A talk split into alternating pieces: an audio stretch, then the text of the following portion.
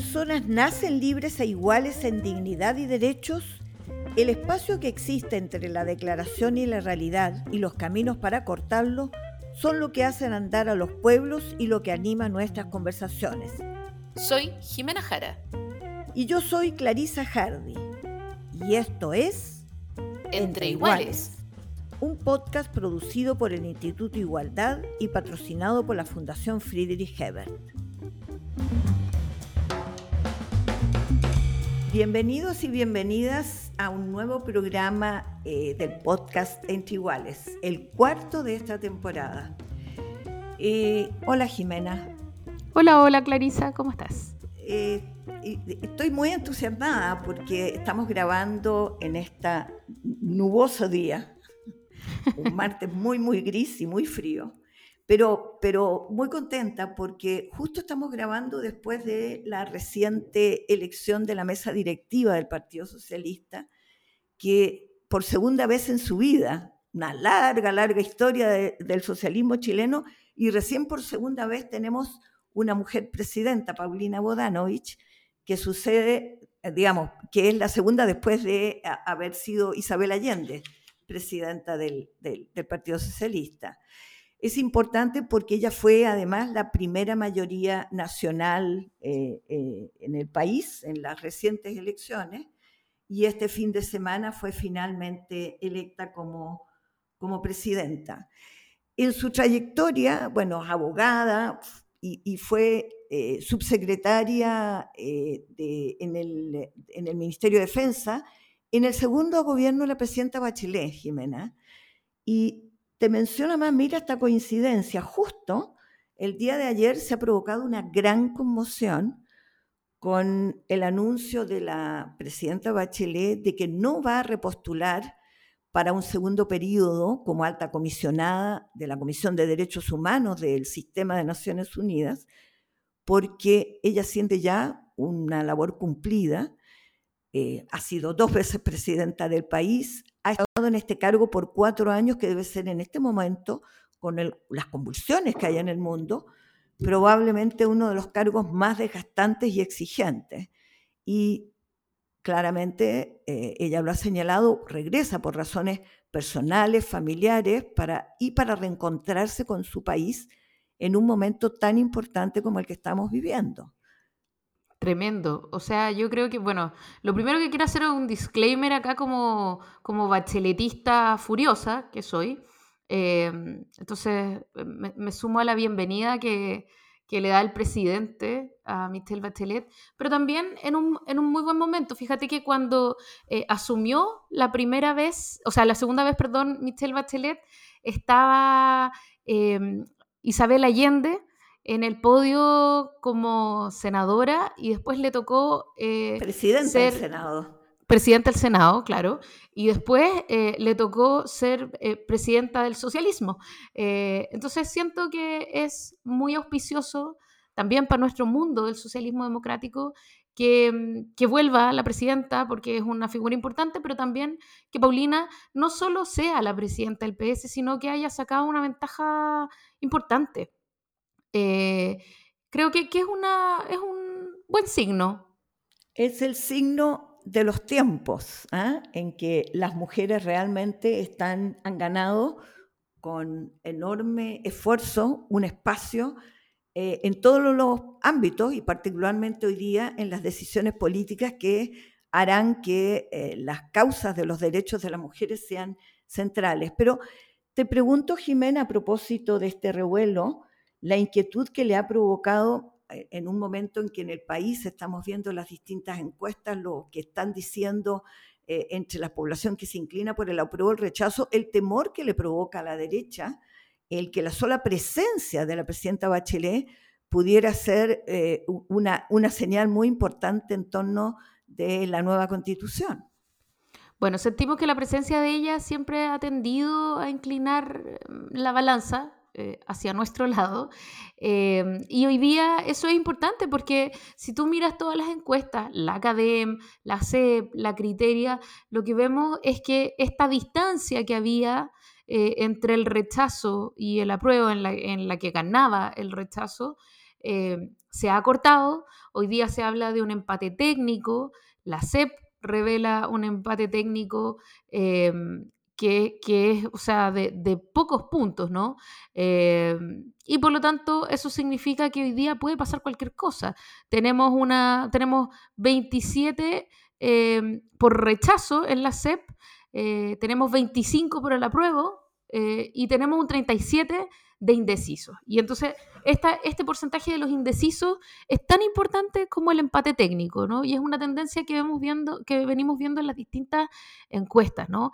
Eh, muchas personas que aún no han decidido su voto y que es esperable que probablemente la, la campaña, que ya partió, pero concretamente la franja, que va a partir eh, dentro de pocas semanas, esté centrada justamente en quienes hoy día no tienen resuelto su voto. Eh, esto importa particularmente ahora que eh, el, voto es obligatorio, porque lo más probable al leer los estudios es que tú tienes un porcentaje de personas que crecientemente está por el apruebo, ha ido una tendencia, como dice esto, al alza, un grupo también muy duro que está con el rechazo, aun cuando se ha cortado la brecha, es decir, la tendencia al rechazo se estancó, la, la, la, del apruebo tiende a aumentar y están, como dicen tú, la, eh, virtualmente empatados, y los que van a dirimir son probablemente estos electores llamados indecisos que yo creo, no tenemos todavía evidencia porque no hay todavía información de la base de datos con la, la, cual uno puede mirar a fondo con lupa los datos, por ejemplo, de la encuesta CEP, y uno pudiera pensar que este mundo indeciso debe ser aquel mundo que habitualmente no votaba y que por lo tanto es susceptible todavía de ser eh, persuadido por la calidad eh, de la argumentación que uno dé, eh, por ejemplo, de la nueva constitución. Uno de los propósitos nuestros con los invitados es precisamente informar, argumentar para que se tome una decisión informada este mundo de indecisos, ¿quiénes crees tú que son? Bueno, aquí, o sea, hay que un poco hurgar en las encuestas em, y lo vamos a hablar más en detalle después porque hay muchas mujeres en el mundo de los indecisos. Em, y, es gente, normalmente no son las mujeres, pero lo más probable es que aquí no haya un manejo de todos los contenidos que efectivamente tiene el borrador, ¿no? Son muy pocas personas quienes han leído el borrador entero. Eh, y por lo tanto, acá es clave un esfuerzo eh, docente. Y aquí yo quiero preguntar, o sea, yo quiero como detenerme un poquito en cuáles son los riesgos que hay precisamente en que eh, la información no sea verídica o que empiecen a, circulación, eh, empiecen a circular informaciones que, que, son inexactas o derechamente mentirosas. Mira, en las últimas horas, yo no sé si tú tuviste acceso, Clarisa, pero empezó a circular un spot del rechazo que, em, que, parte con yo voté apruebo, ¿no?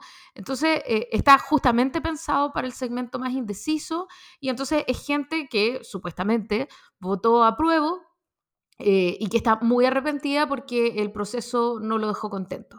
Eh, esta forma de argumentar, que es una forma perfectamente legítima en una campaña política, tiene sin embargo varias informaciones falsas. Por ejemplo, dice que se van a acabar eh, los colegios subvencionados. Eh, y entonces, esta información que se mezcla con las, con las opiniones es muy compleja, porque eh, vamos a tener como sector que hacer probablemente un esfuerzo el doble de grande por ir desmitificando cada una de estas cosas que van a ir saliendo como si fueran ciertas, ¿no? Eh, en su primer momento fue, quieren cambiarle el, nombre a Chile, quieren sacar la bandera, quieren cambiar el himno, eh, y hoy día estamos en, quieren abolir eh, los colegios subvencionados, ¿no? a partir de principios generales que se esbozan además en la Constitución. Estamos sometidos en realidad a, un, e, esto es clásico, el, infundir miedo, pero particularmente en, un momento como el actual, en que estás enfrentado a una carta fundamental que va a definir las reglas del juego para las próximas décadas. Esto no es un próximo gobierno. estamos escribiendo, eh, estamos suscribiendo un nuevo pacto eh, que va a determinar los modos en que vamos a convivir. Un punto de partida implica enfrentar la realidad con la verdad y claramente la gran tarea, la gran campaña por el apruebo tiene que ser una campaña que logre mostrar que los contenidos de esta constitución sí resuelven los problemas que históricamente en estas décadas ha arrastrado a la sociedad chilena y cuya limitación ha sido puesta por la actual constitución. Eh, y esto te lo menciono porque no solo está esta campaña de desinformación, de información falsa, eh, y que por lo tanto va a haber que hacer un gran esfuerzo pedagógico, como hemos, que es el propósito por lo tanto de este podcast, de dar argumentos, dar información, de modo que enfrentados a ese juicio ciudadano, uno con argumento pueda demostrar que eso no es así, pero además hay que desmontar algo que la eh, derecha comenzó y que lamentablemente algunos eh, senadores del mundo que provenía de la concertación han pisado el palito. Esto, por ejemplo, ahora eh, de mencionar que se va a reducir los quórum para reformar la actual constitución. ¿Qué es lo que señal se está dando con eso? Se está diciendo, miren, usted no se preocupe porque las personas están hoy día enfrentadas en el próximo plebiscito a dos alternativas aprueba la nueva constitución o rechaza la nueva constitución. Si aprueba la nueva constitución, el Congreso va a tener que legislar para permitir la implementación de todas las leyes que se van a hacer cargo de hacer posible la nueva constitución.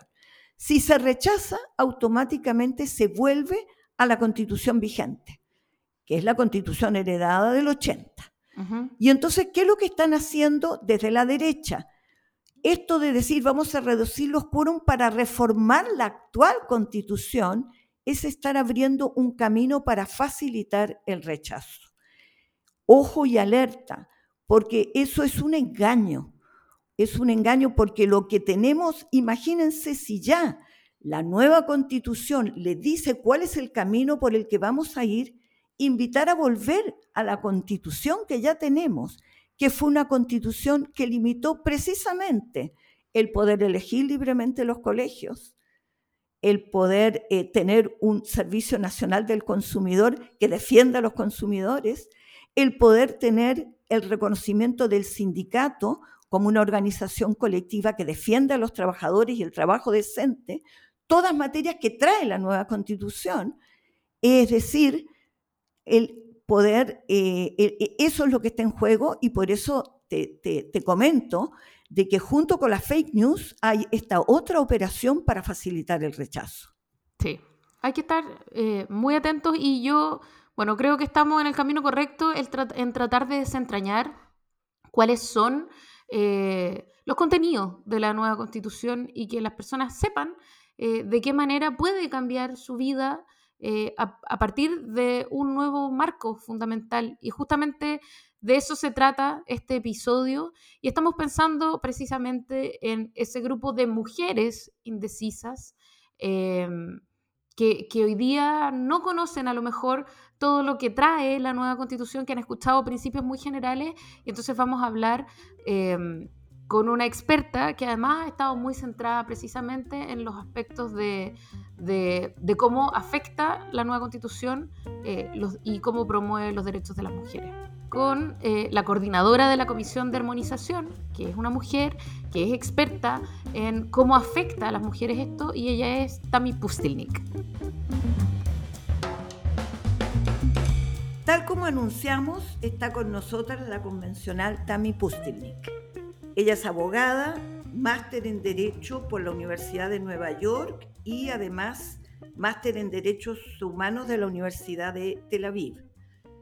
Una de las cosas interesantes, al igual que algunos de nuestros invitados anteriores, es que ella combinó en su ejercicio profesional eh, un trabajo no solo profesional eh, propio de su eh, formación, sino muy asociado también a organizaciones eh, de la sociedad civil, particularmente ligada a los derechos de las mujeres y de las diversidades sexuales.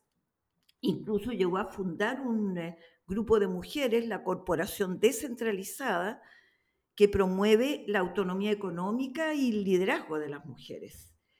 Entiendo que es con estos antecedentes que Tami eh, finalmente culmina este esfuerzo postulándose exitosamente como convencional por independientes no neutrales del Distrito 20 de la región del Biobío. Actualmente está como coordinadora de la Comisión de Armonización. Para nosotros es muy importante precisamente este rol de, Tami, eh, tanto porque está formando parte de eh, lo que diríamos la culminación de la redacción de este borrador que va a ser plebiscitado el 4 de septiembre, como por el hecho que por su trayectoria, eh, su gran formación y activismo en el feminismo, nos va a permitir hablar con alguna profundidad sobre los derechos de las mujeres en la Convención. Bienvenida, Tami, a este podcast.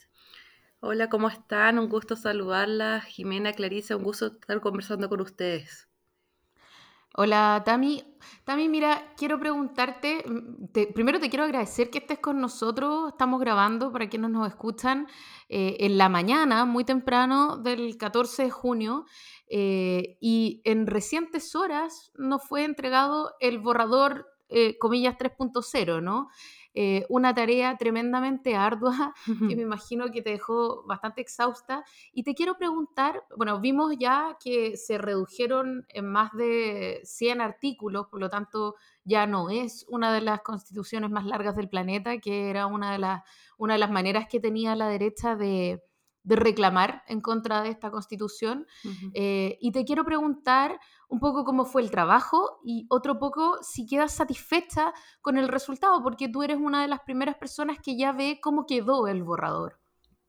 Sí, bueno, yo creo que nosotros podemos contar un poco sobre el trabajo de la Comisión de Armonización y en ese sentido lo podemos dividir en tres fases.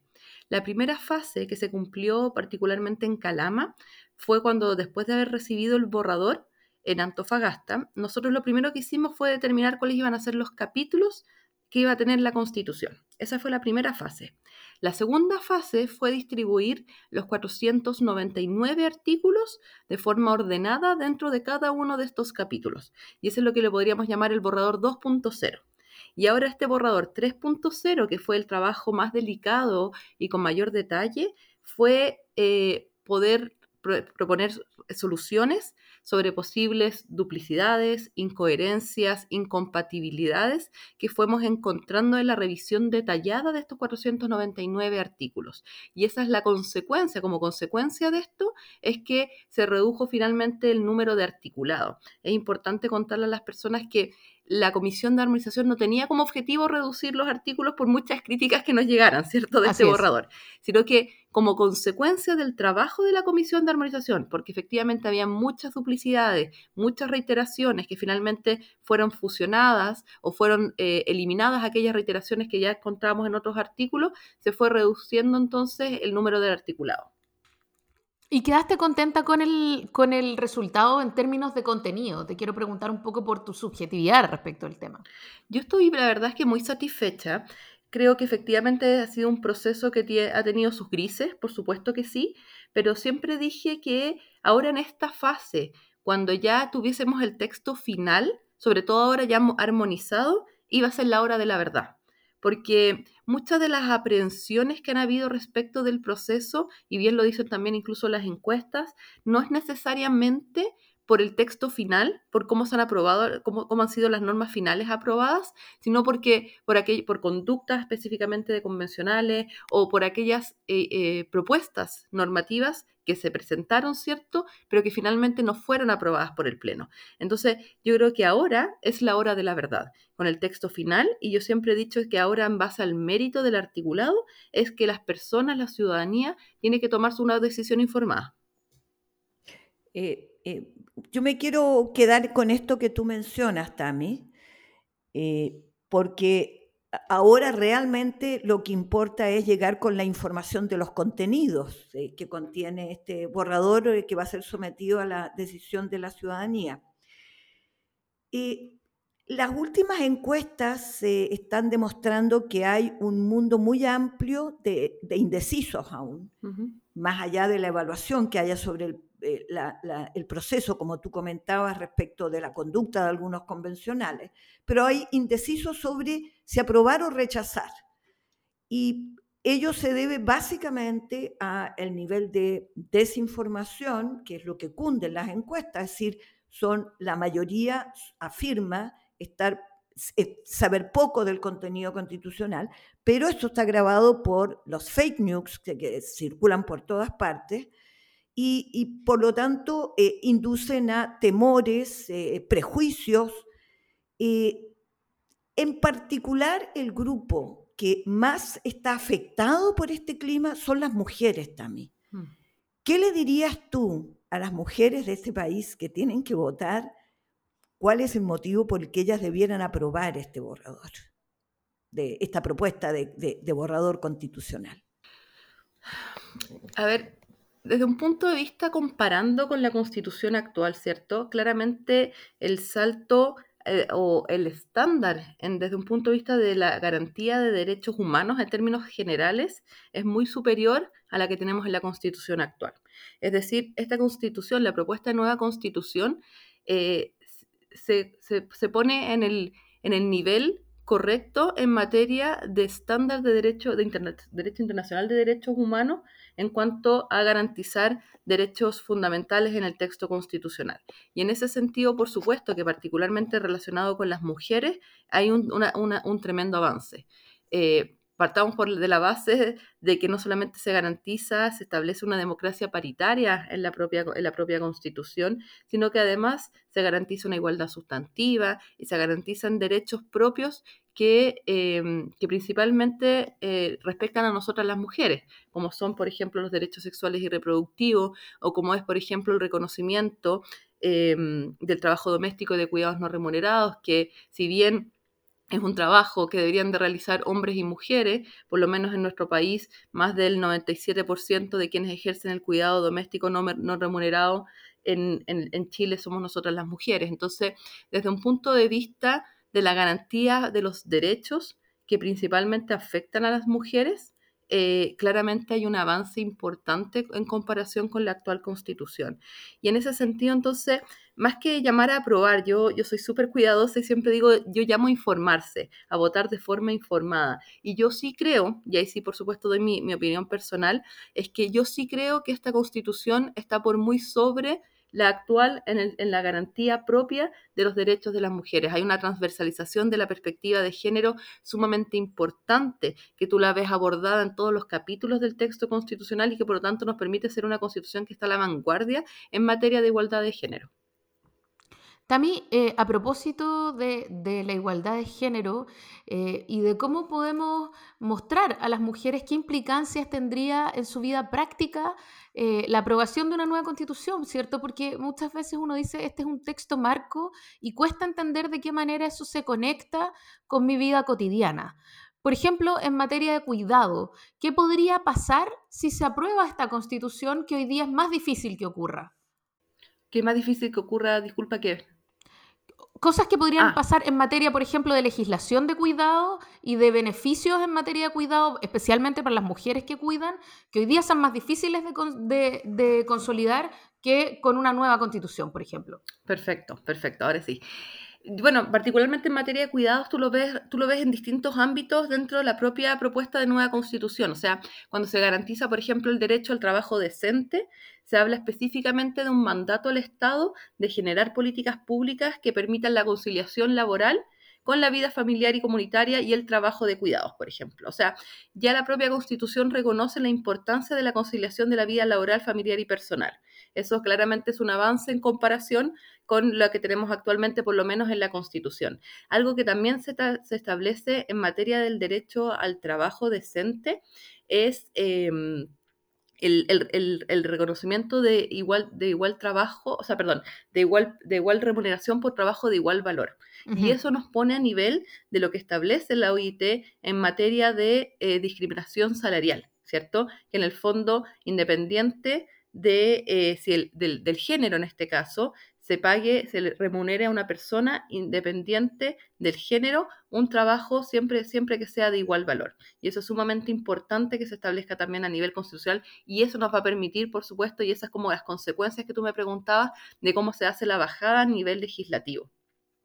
Em, creo que también desde un punto de vista no solamente de, eh, como hablamos desde el reconocimiento del, derecho al trabajo decente, ya te comentaba sobre el derecho al cuidado y el reconocimiento del trabajo doméstico de cuidados. O sea, por un lado, se establece que el Estado va a, tener que garantizar a través de un sistema integral de cuidados y otras normativas y políticas públicas lo relacionado con el derecho al cuidado. Y el derecho al cuidado no solamente significa el derecho a ser cuidadas o a cuidados, o, a cuidarse, sino que también a cuidar. Y eso es lo que yo les comentaba, que va muy relacionado con el trabajo no remunerado que ejercemos nosotras las mujeres, ¿cierto?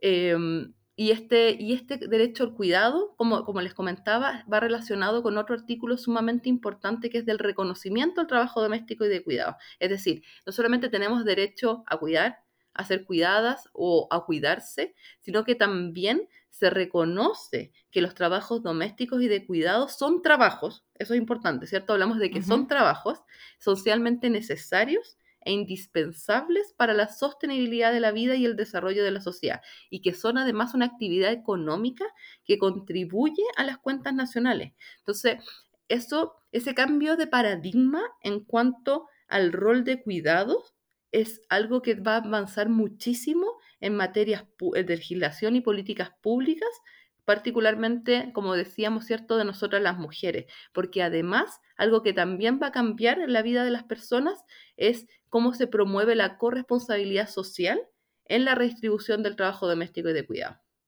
Eh, es decir, esto es como la perdón, pero esto es como la previa de que podamos, eh, por ejemplo, legislar en un futuro mediano eh, ingresos para las cuidadoras en casa, ¿o no? Y no solamente ingresos, también, por ejemplo, el sistema, sistema, sistema de seguridad social.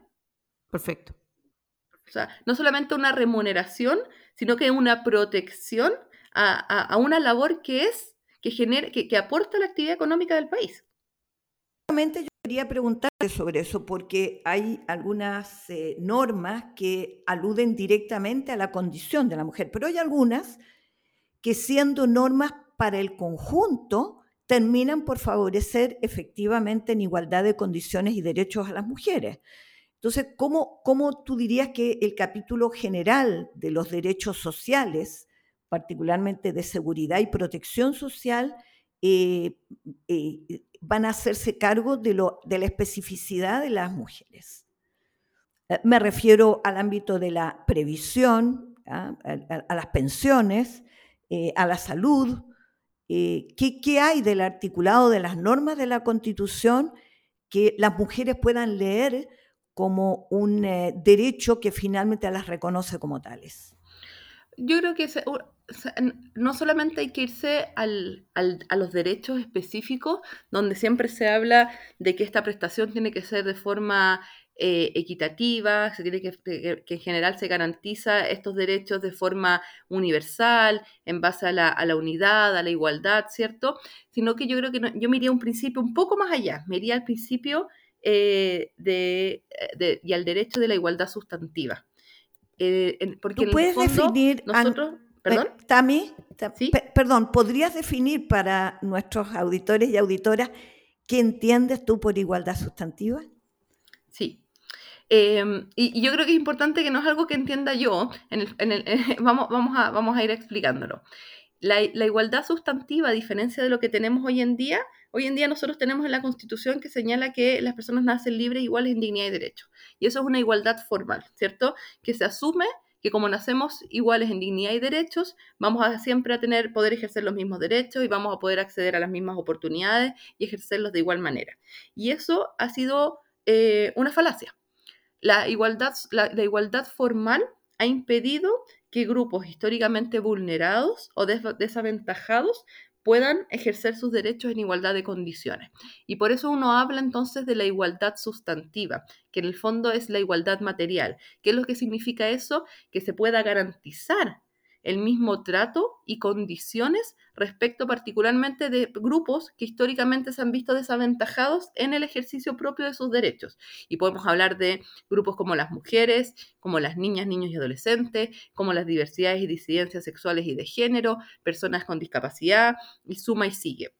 Entonces, el principio de igualdad sustantiva, eh, como, como digo, es una garantía no solamente de igualdad de trato y oportunidades para el reconocimiento, el goce y el ejercicio no solamente de los derechos humanos y las libertades fundamentales, que tiene que, por supuesto, hacerse con pleno respeto a la diversidad, a la inclusión social y a la integración de estos grupos históricamente eh, excluidos. Eso es la igualdad sustantiva. Y por eso lo que te comentaba, que independiente que cada uno después de estos derechos sociales, particularmente que tú me preguntas, que establecen principios de igualdad, de universalidad, de no discriminación, el hecho de que se consagre y que se establezca expresamente que se asegura, que la Constitución asegura a todas las personas una igualdad sustantiva, es claramente un cambio de paradigma a lo que teníamos con la igualdad formal en la actual constitución. Súper. Tami, te quiero preguntar de otro tema. Te quiero preguntar eh, a propósito de otro tema en el que tú has estado eh, inmiscuida en tu trabajo y que tiene que ver con la descentralización, eh, que, que, yo sé que ha sido súper importante en tu trabajo. Entonces, se avanza en formas de Estado que cambian bastante fuertemente, si bien no es un, no es un giro radical eh, hacia un Estado federal, por ejemplo, sí vamos a tener un Estado regional eh, y vamos a entrar a la figura de comunas y, vamos a tener la posibilidad de generar autonomía y por lo tanto eh, todo esto forma de funcionar que depende mucho del centro y de chequeos y autorizaciones y recursos del centro de Santiago, digamos, eh, va a cambiar. Me gustaría que nos contaras un poco cómo lo vas viendo y, cómo va a funcionar eso. Sí. Bueno, yo creo que una de las grandes innovaciones que trae también la propuesta de nueva constitución es la forma jurídica de Estado, como tú bien mencionas, que es la, gran propuesta, el gran desafío que nosotros teníamos porque de forma transversal, y yo creo que eso es importante entenderlo, de forma transversal dentro de la convención, todos venían con el eslogan de descentralización, ¿cierto? Em, había un análisis compartido de que éramos un país fuertemente unitario y centralista y por lo tanto había una necesidad imperiosa de poder distribuir territorialmente el poder. Entonces, la pregunta que uno se hacía después, ¿cierto? Con este diagnóstico común que teníamos transversalmente de derechas a izquierdas independientes, era, bueno, ¿cómo lo hacemos? ¿Cierto? Habían distintas formas, mantener un Estado fuertemente unitario y centralista, avanzar a un Estado regional, avanzar hacia un Estado federal y finalmente la propuesta que nace de la Comisión de Forma de Estado es avanzar hacia un Estado regional. ¿Cuál es la gran diferencia entre un Estado federal y un Estado regional? Para por lo menos empezar a, a, explicarle a las personas, ¿cierto? En el Estado federal son los estados los que deciden ceder parte de sus atribuciones a otros estados. En cambio, en el Estado regional es el Estado central el que cede a las entidades subnacionales parte de sus competencias sin perjuicio de las competencias propias que tenga cada una de estas entidades territoriales. Y, en ese sentido, entonces, importante contarle a las personas que el Estado regional sigue manteniéndose dentro de la familia, y esto es muy doctrinario, pero sigue manteniéndose dentro de la familia de lo que son los estados unitarios. Y en, ese sentido, porque también se ha levantado muchas, lamentablemente, eh, imprecisiones en cuanto a esta propuesta, es importante contarle a las personas que la propuesta aprobada por la Convención Constitucional mantiene la unidad, la indivisibilidad y la integridad del Estado. ¿Y por qué? Porque cuando nosotros hablamos de autonomía, tanto en las comunas como en las regiones, eso no es sinónimo de soberanía, sino que la autonomía es un derecho que va a ejercer internamente cada entidad territorial en virtud, por supuesto, de los límites que establece la propia Constitución y con las competencias propias que le establece la propia Constitución. Entonces, eh, cuando, cuando se, se habla de que supuestamente esta propuesta va a fragmentar el país o lo va a dividir, que esto es algo que hemos escuchado muchísimo, eso es importante decirles que eso no es así, que eso vamos a seguir siendo un país único, indivisible y que incluso existe más de una norma aprobada por el Pleno que lo dice expresamente. Perfecto. Gracias, Tami. Eh, bueno, gracias, Tami. Entiendo que estamos muy sobre el tiempo, tú tienes mucho que hacer. Eh, ha sido muy ilustrativa esta conversación contigo y recordar en el momento que estamos cerrando algo que ha dicho un importante y conocido constitucionalista del país, eh, Javier Couso, cuando dijo que era una suerte casi milagrosa que tuviéramos un, un, texto constitucional nacido de una convención tan diversa como la que terminó siendo electa para, para hacerse cargo de este de esta propuesta de Carta Fundamental para el país y que probablemente la explicación de por qué se había podido armonizar un texto era por la paridad. Así que ese era un poco el sentido de esta conversación contigo sobre el rol de las mujeres en este gran esfuerzo que tenemos como país. Gracias, Tami. Gracias, Tami. No, muchísimas gracias a ustedes y me quedo yo creo que con un mensaje final sobre este proceso histórico en nuestro país, que además, cierto, somos el primer país del mundo en escribir una constitución en paridad y yo creo que hemos demostrado lo que un órgano paritario puede lograr. Así que yo muy contenta también de conversar con ustedes. Gracias, gracias. Chau. Chau. Las opiniones vertidas en este podcast no representan necesariamente a la Fundación Friedrich Ebert.